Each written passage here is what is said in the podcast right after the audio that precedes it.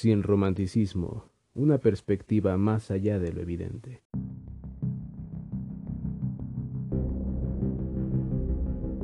Amor incondicional.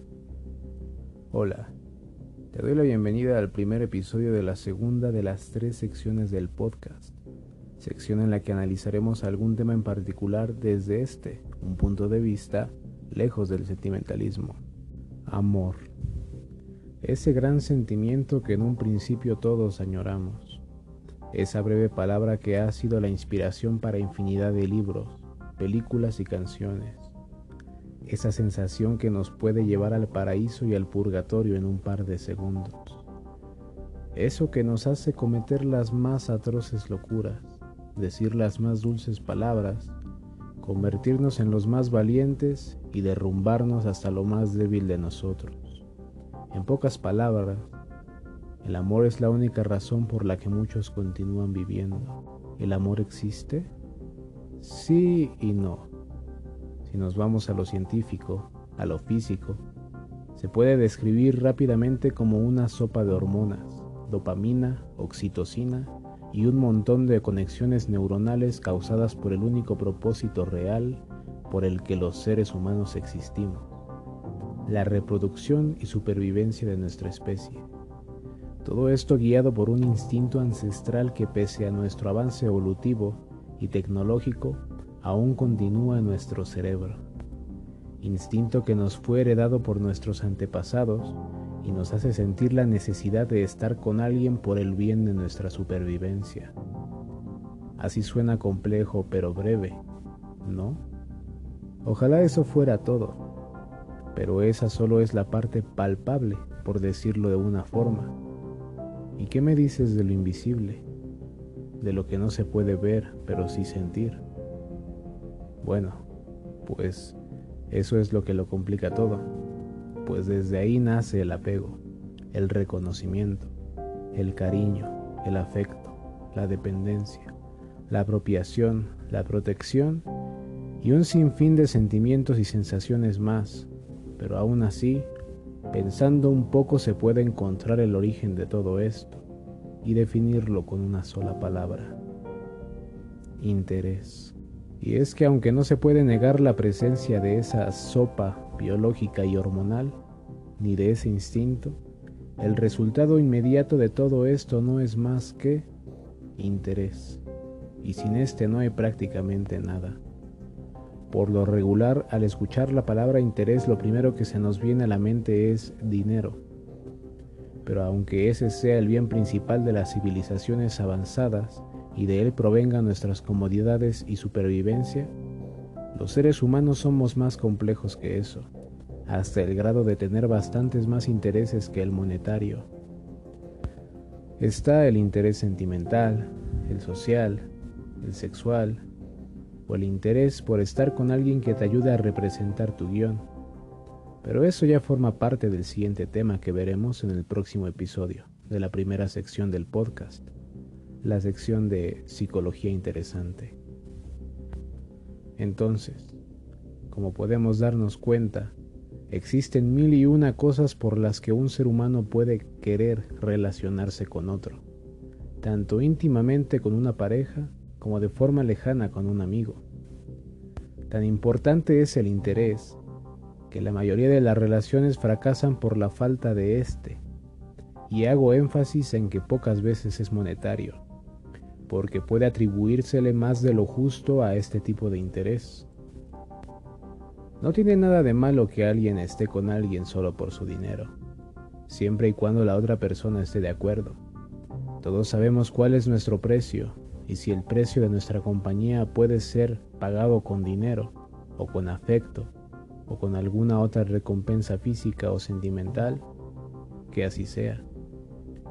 Nosotros somos los que le damos el valor a las cosas y a las acciones que los demás tienen hacia nosotros. Para mí puede ser muy valioso un beso antes de dormir y para ti puede ser lo más una elegante, cómoda y cara cama en la que dormir. El origen de estos intereses proviene, como casi todo, de lo que hemos aprendido y asimilado desde que éramos bebés, de carencias, de patrones de conducta e incluso de excesos. Y el saber de dónde proviene cada uno de nuestros intereses es una tarea lejos de ser sencilla, pero nos puede ayudar a comprender o eliminar a alguno que no nos guste, alguno de aquellos gustos culposos.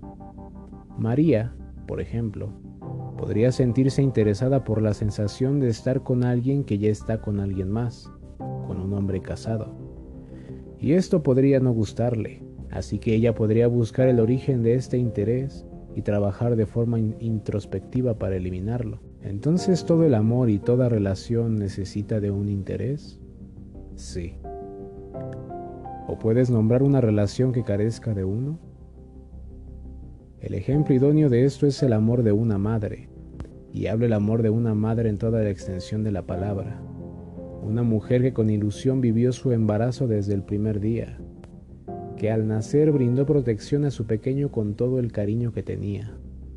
Una madre que al ver la tierna mirada de su hijo, juró dar su vida por mantener la luz que destellaba dentro de ella.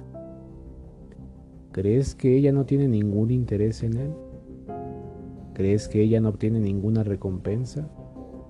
¿Estás seguro de que ella no recibe nada a cambio? Cualquiera diría que todo lo que ella hace lo hace solo por él, sin pensar en ella misma. Pero yo no lo veo así. Porque, ¿qué me dices de la satisfacción de cuidar a un pequeño ser que no puede valerse por sí mismo? ¿Qué me dices del orgullo por hacerse responsable de una vida que ella misma concibió? ¿Qué me dices de la alegría que le produce el escuchar que le diga mamá? Claro que ella es una interesada, porque le interesa lo que causan las acciones a las que ella misma denomina como buenas. Y eso no tiene nada de malo, porque ¿qué pasaría si la misma mujer no, hiciera, no se hiciera cargo de su pequeño? Pasaría que indiferentemente de lo que diga la sociedad, por su mentalidad, ella misma se lamentaría se culparía y se castigaría por actuar de una forma que va en contra de sus propios juicios y por consecuencia intereses. El interés de ser una buena madre, desde su punto de vista. Y digo desde su punto de vista porque si nos fuéramos al otro extremo en el que otra mujer queda embarazada en contra de su voluntad, y basándose en sus juicios y creencias decide no cuidar al niño, aunque aparentemente esta opción sea más egoísta, en realidad lo es al mismo nivel que el ejemplo anterior, pues actúa según sus intereses, desde su punto de vista. Así entonces, viéndolo de este modo, todo el mundo parece egoísta, y lo es, pero pocos lo admitimos y comprendemos que no significa ser malo. Y si aún no queda lo suficientemente claro, te pondré un ejemplo más. Imagina a una persona con un familiar enfermo. Ese familiar ya no puede ni siquiera hablar, pero es más que evidente lo mucho que sufre y lo mucho que le duele todo el tratamiento. Pero pese a que ya sabe que no tiene cura y aún con todo ese dolor, la persona se aferra a mantener a su familiar con vida. ¿Está haciendo la persona una buena acción? ¿O más bien está cometiendo un acto egoísta? Claro que es egoísta. Está anteponiendo su interés, su miedo a perder definitivamente a su familiar antes que el dolor que le causa la prolongación de su tiempo con vida. Pero aún así, en ese y cientos de ejemplos más te aseguro que la persona nunca admitiría que está siendo egoísta. Ser egoísta es malo si es a costa del dolor de los demás, o si afecta directamente a los demás. Es por ello que en un mutuo acuerdo, en un intercambio objetivo de intereses, nadie debe de salir perdiendo, pues se debe tratar de una compensación de valores. ¿A qué me refiero con una compensación de valores? ¿Puede Diana tener mucho dinero y mantener a Gerardo a cambio de que sea su novio? Comprarle un auto, darle de comer, invitarlo a su casa. Y para ella el sexo y el cariño de Gerardo puede ser más que suficiente. Y él puede que no opine lo mismo del sexo y el cariño de Diana pero todo lo demás sea más que suficiente. En ese caso habría una compensación de sus intereses, en sus intereses, pues desde su perspectiva la situación está equilibrada, aunque quizás desde la tuya no. Algo parecido sucede cuando Alberto paga la cirugía para curarle la ceguera a su primo Ulises. Alberto gasta una gran suma de dinero, pero el verdadero interés, que era sentirse alguien caritativo, generoso y hasta heroico, compensa el dinero gastado. Y Ulises, que ahora se sentirá en deuda con su primo, le recordará constantemente su recompensa. Es por eso que el amor incondicional no existe, porque el amor sin condiciones es uno carente de interés, es uno en el que dirías, doy sin obtener nada a cambio, pero sí que obtendrías. Obtendrías al menos la satisfacción de pretender que no estás recibiendo nada por hacer todo lo que haces. Un ejemplo más sencillo sería el de un pobre dando limosna a un sin techo. A simple vista cualquiera diría, qué solidario. No tiene nada y aún así da lo poco que tiene sin esperar nada a cambio. Claro que esa acción es generosa, claro que está siendo amable y empático con aquel que tiene menos que él, pero también, claro que espera recibir algo a cambio, aunque no sea en la misma especie. Y a pesar de que el vagabundo no le dé las gracias, aún así obtendrá algo recibirá la satisfacción de cumplir con algo que su juicio asegura que está bien. Y no le importará si el hombre lo gasta en drogas o alcohol.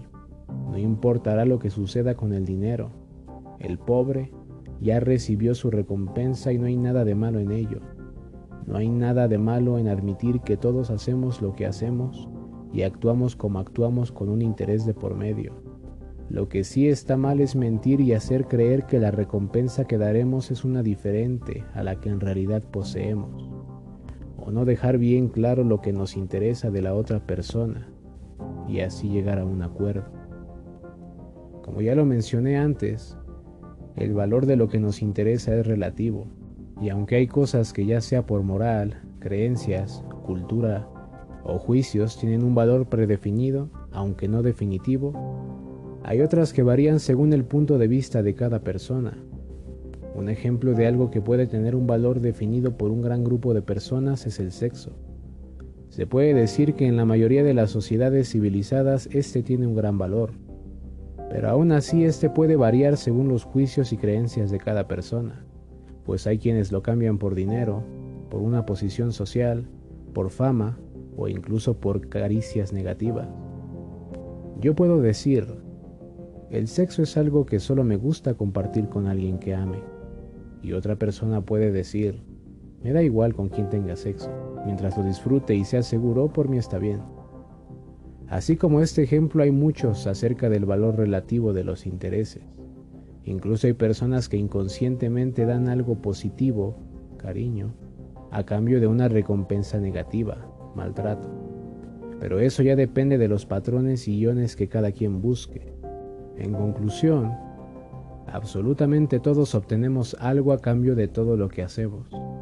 Y aunque la recompensa sea alguna sensación o sentimiento exógeno o interno, algo monetario, algo físico o casi imperceptible, es una realidad que hasta en los casos más bizarros en los que se da por obtener algo malo a cambio, siempre hay un interés de por medio, y en su origen este interés siempre es propio pero lo más importante de todo esto es saber que no hay nada de malo en que actuemos de esa manera.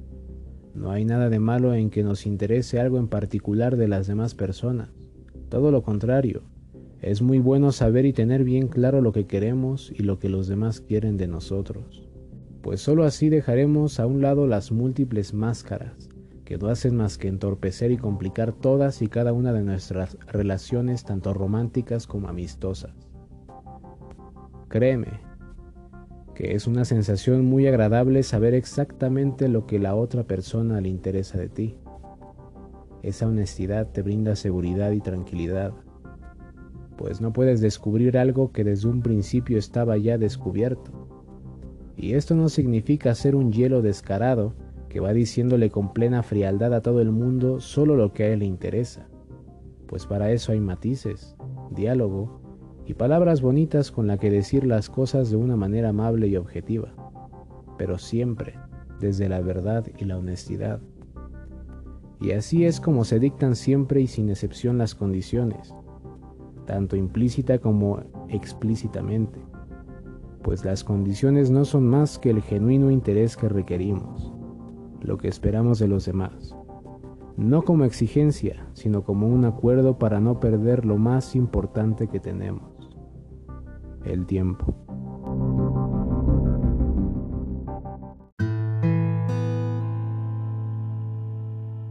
Realmente espero que este episodio haya sido de tu agrado, y de ser así, te agradeceré si lo compartes con aquellas personas que quizás les pueda interesar. Y recuerda que puedes ponerte en contacto conmigo a través de Facebook en la página con el mismo nombre, sin romanticismo. Espero me puedas escuchar otra vez en el próximo episodio. Hasta la próxima.